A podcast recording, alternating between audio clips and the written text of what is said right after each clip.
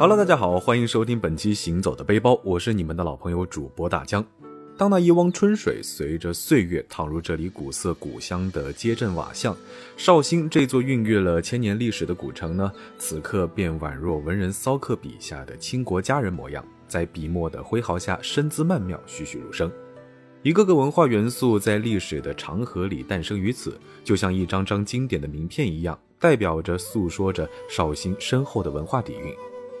王羲之于会稽山上写下《兰亭集序》，李白借“我欲因之梦吴越，一夜飞渡镜湖月”的吟诵，诉说着自己那光怪陆离的梦境。还有那与唐婉情断沈园，而后一气呵成钗头凤的陆游，那撑着乌篷船与三五好友吃着罗汉豆去看社戏的鲁迅。今天呢，我们就去绍兴探寻书圣故里、长阳名人故居，去感受绍兴那悠悠的书香文化气息。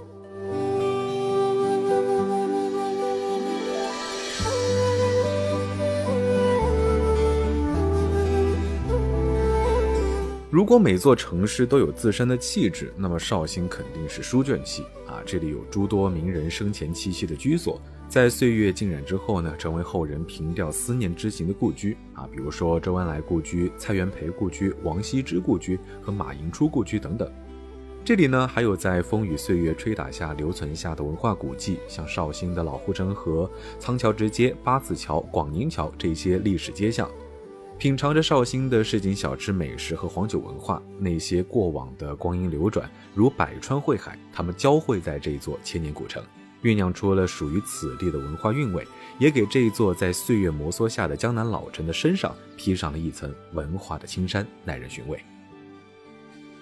兰亭集序》中那句话是这么写的：“此地有崇山峻岭，茂林修竹，又有清流激湍，映带左右，引以为流觞曲水，列作其次。是日夜天朗气清，惠风和畅。”王羲之在《兰亭集序》妙笔生花，写出了会稽山阴之兰亭的周边景致，也写出了这座城市美貌的一角。而当时的会稽便是现在的绍兴。绍兴不仅有着水柔一般的江南美景，也诞生了诸多的名人大家。正所谓一方水土养一方人，这里不仅孕育了像陆游、王羲之、蔡元培、鲁迅等文人名家，也诞生了像越王勾践、秋瑾、陶成章、周恩来等历史名人和仁人志士。他们在这里留下了足迹和身影，那一段段过往的事迹呢，也沉浸在了历史的长河里，口耳相传，纸着笔记，令后世的人们所传颂。咱们前面已经提到了很多绍兴的名人，那记忆中能让人最先想到的，除了大文豪鲁迅之外，就要数书圣王羲之。因此呢，我们也把此行的第一站放在了这位大书法家的故里。书圣故里位于绍兴古城区的东北角，是绍兴目前保存最完好，也是面积最大的历史街区。这里除了是书圣故里，也是学界泰斗蔡元培的故里。此外呢，此地还是刘宗周、黄宗羲等历史名士的求学圣地。由此观之，这里必定能够让人感受到弥漫在周围的一股浓厚的书香气息。我们从西街口进入，当一迈进斑驳的巷子里时，砖石铺就的老街，两旁是墙面已经被多年风雨侵蚀、斑驳的徽派老楼等画面映入眼帘。看着眼前的景象，让刚刚还在现代化的高楼大厦而来的我们呢，仿佛一瞬间穿越回了绍兴古城。浓厚的历史感瞬间击中了内心深处，让人叹怀，久久不能散去。沿着西街再往前走一会儿，就能看到一座如丽堂花色的古建筑，名曰借珠讲寺。这里呢，曾是王羲之的住宅，后来被他弃宅为寺，出名昌安寺。从唐代起呢，开始叫做借珠寺，意思呢是戒律洁白，犹如珠玉。王羲之为什么舍宅为寺？为何取名借珠寺？这里其实还有一段传说。相传王羲之爱好辟珠，但是由于一次误会，其一位僧友窃去了他把玩的玉珠，令这位受冤的僧友最后因为伤心过度，茶饭不思。没过多久呢，就以作画为名绝食而死。而后呢，他发现这个玉珠是被其家中的白鹅给误食，因此呢悔恨交加，十分悲痛。自此，他戒去玩珠之癖。为了纪念这位清白的僧人，于是呢就把整座住宅和田园的山林一并捐给了佛门建寺庙，并且呢亲笔为寺庙题写匾额“戒珠寺”，悬挂门上，用来悼念僧人，也告诫自己而寺起名为戒珠，一是取《法华经》续品中“精进持境界，犹如获明珠”之禅意；二是呢阐明舍宅之本意。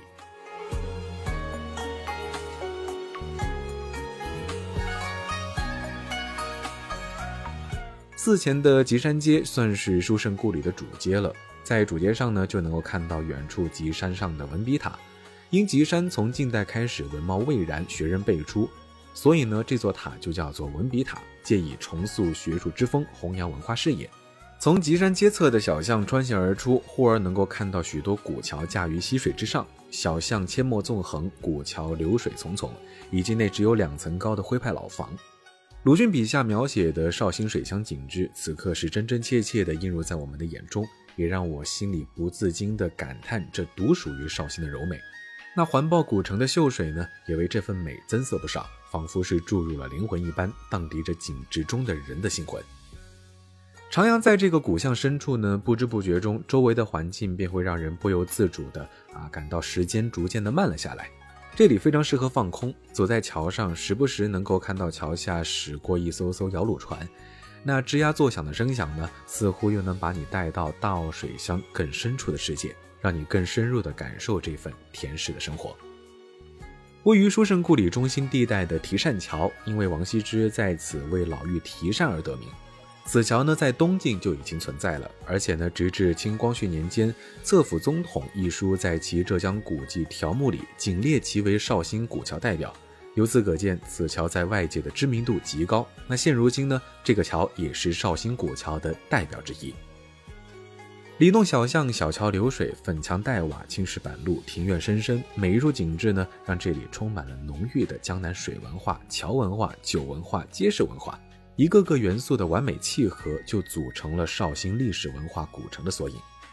倘若你想亲身感受绍兴老城的市井生活气息，那就得慢慢走在这些老街古巷中去一一体味。漫步在悠长的青石板路上，最喜欢的就是随处可见的烟火气息。这里呢，鲜有当地的年轻人生活于此，大多呢都是老一辈的人在这里安享晚年，仿佛是时光在此沉淀出了岁月的味道。虽然没有那种八九朝阳的朝气，但是呢，老绍兴酝酿出的这份独特的岁月风味，也值得好好的感受一番。那褪去了忙碌和焦虑，保留着平淡的年代感气息呢，总会让人感到内心归于平静。在这里，钥匙店、砧板店、古玩店、竹制品店等等，每个小小的门面都开着这些随处可见的富有年代感的门店，这些场景呢，仿佛将我们拉回了上个世纪。难得的是，这些小店依然保留着以前的那股工匠精神。店里的每一件商品，似乎也是店家们亲力亲为、纯手工打造而成，无不诉说着老一辈人所恪守的那一份匠心。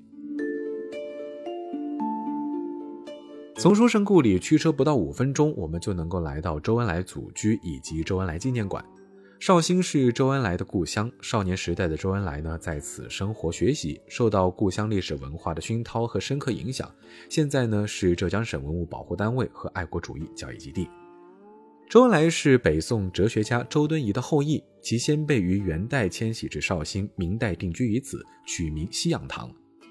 到了清朝呢，周茂章之妻王氏寿至百岁，浙江巡抚授百岁寿母之门匾，西养堂呢，遂又称为百岁堂。纪念馆的瞻仰大厅及西养堂是周氏族人举行祭祖、婚嫁等重大礼仪活动的场所。西养堂匾高挂门楣，厅内呢伫立着身着戎装的周恩来汉白玉雕像。厅内柱上悬挂着“选贤与能，讲信修睦，体国经也，俯视长明，为国为民如子牛，任劳任怨，绝代引对联”，高度概括了周恩来平凡而伟大的一生。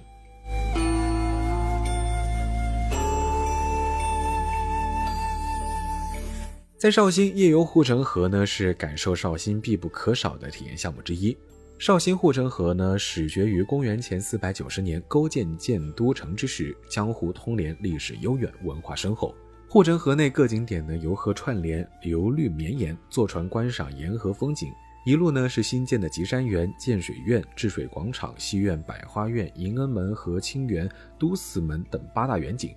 如璀璨明珠镶嵌于古城的四周，令人是目不暇接，叹为观止。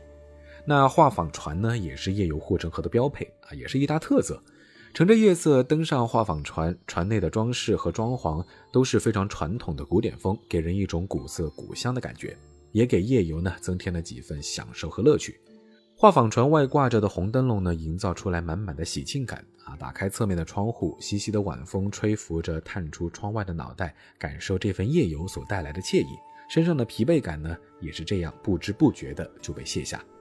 在我们夜游途中所看到的十八座桥里，最让人震撼的是一座廊桥，它可能是绍兴乃至整个廊桥界富有盛名的一座廊桥。历史上的廊桥呢，分为木拱、石拱和木平，其中呢以木拱廊桥居多。廊桥一般都建有两层，上面有屋檐，既可以保护桥体的木质结构免受侵蚀，又可为路人遮风挡雨、避暑纳凉。那这座廊桥设计是五跨，两侧呢是厅廊，青石板铺路，颇有古典色彩。而这座桥呢，连接着绍兴文理学院的两个小区。夜游尽兴之后，我们就早早的回到了酒店，准备第二天的行程。自古以来，黄酒、啤酒和葡萄酒是世界三大名酒。那其中呢，只有黄酒是源于中国、兴于中国，这也令它在业界独树一帜。那作为绍兴的特产之一，绍兴黄酒是中国国家地理标志产品。换言之，这也是绍兴的一张代表身份象征的名片。绍兴黄酒的生产历史非常的悠久，据文献记载呢，在春秋战国时期，绍兴的酿酒业就已经非常普遍了。想要了解某种文化啊，博物馆呢肯定是首选。那黄酒博物馆也成了我们去了解和感受绍兴黄酒文化的第一站。作为国内第一家专业性的以黄酒文化和产业文化为主题的博物馆，黄酒博物馆亦是中国最大的黄酒之都的象征。刚进入大厅，浓浓的黄酒味道就扑面而来。大厅两侧摆放了各个时代喝酒的器皿工具。让置身于大厅的我们呢，也能够真切地感受到黄酒酿造的深厚历史文化底蕴。黄酒博物馆一楼呢，主要是四个展厅：酒史厅、酒俗厅、酒业厅、酒祭厅。酒史厅里展出的是以时间为线索进行布局，向我们展示了从远古到明清时期黄酒的发展演变。在这里呢，我们可以清楚地了解到黄酒发展的整个历史脉络。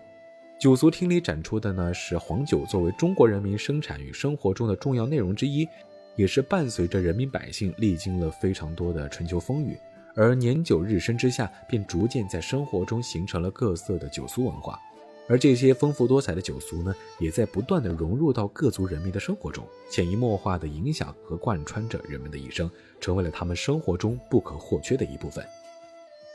酒业厅里可以领略到来自全国各地的代表性黄酒，了解黄酒的营养功效和不同饮法。各式各样装满了黄酒的酒瓶，静静地陈列在展台上，宛若一个精巧的艺术品，散发着属于他们的酒文化的浓浓气息。在酒祭厅中呢，则是全面展示了黄酒酿制的传统工艺和机械化工艺。展厅将酿制的各个步骤和阶段呢，用具体的模具表现得惟妙惟肖和淋漓尽致，让我们一睹了黄酒酿造的全过程，也领略了镇馆之宝的风采。二楼呢还设有花雕厅，这里陈列了黄酒中的奇葩名酒花雕酒。据记载，花雕酒起源于六千年前的山东大汶口文化时期，代表了源远流长的中国酒文化。在各地的花雕酒中呢，字号最老的当属浙江绍兴的花雕酒。在绍兴颇丰的酒种中呢，花雕也当属其中最富特色的酒。根据科学鉴定，花雕酒呢含有对人体有益的多种氨基酸、糖类和维生素等营养成分。啊，被称为高级液体蛋糕。根据储存时间不同呢，花雕酒有三年陈、五年陈、八年陈、十年陈，甚至是几十年陈等等，以陈为贵。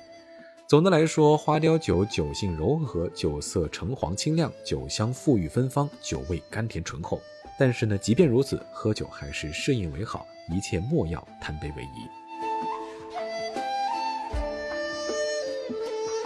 作为极负盛名的江南水乡，绍兴的美呢，也美在水乡如潋滟水波荡漾的景色中，亦美在那燃放味蕾的江南美食中。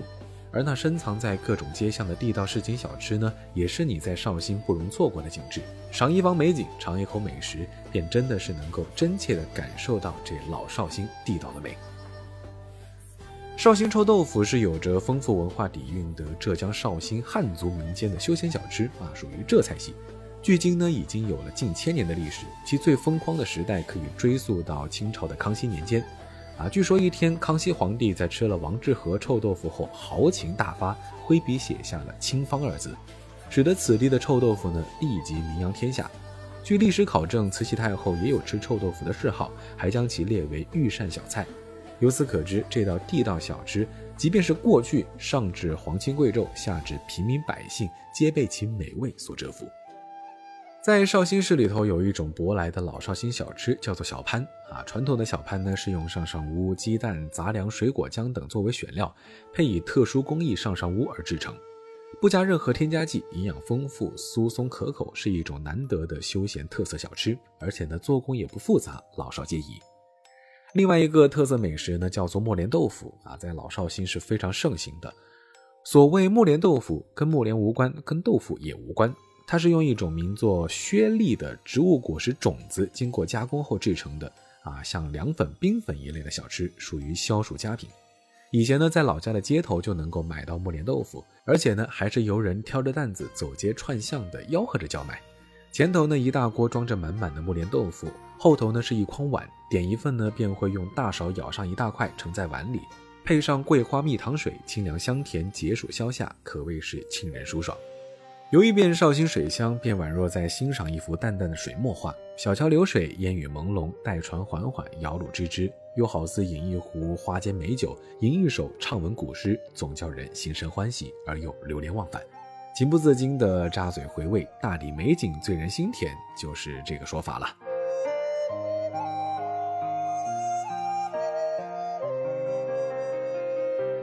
这里的时间呢，也是仿佛被放慢了一般，一花一木、一水一桥，都能够非常认真的去感受那些凡尘的烟火味，那些浓浓的市井气，都是那么平淡而真实，也让停留在此刻的我们也感受到了时光流逝的速度。大家呢非常喜欢这里的风景，也非常留恋这里古城的味道。倘若有时间啊，下次一定还会再来一次。到那个时候，会是怎样的一番风景，怎样的一番心情呢？好了，本期行走的背包到这里就先告一段落了。绍兴的美，期待着听节目的你亲自去发现。感谢收听本期节目，也欢迎大家关注我的微博“千大江”，谦虚的谦，也欢迎大家关注我的抖音，搜索“大江浪啊浪”就能够找到喽。我们下期节目再见，拜了个拜。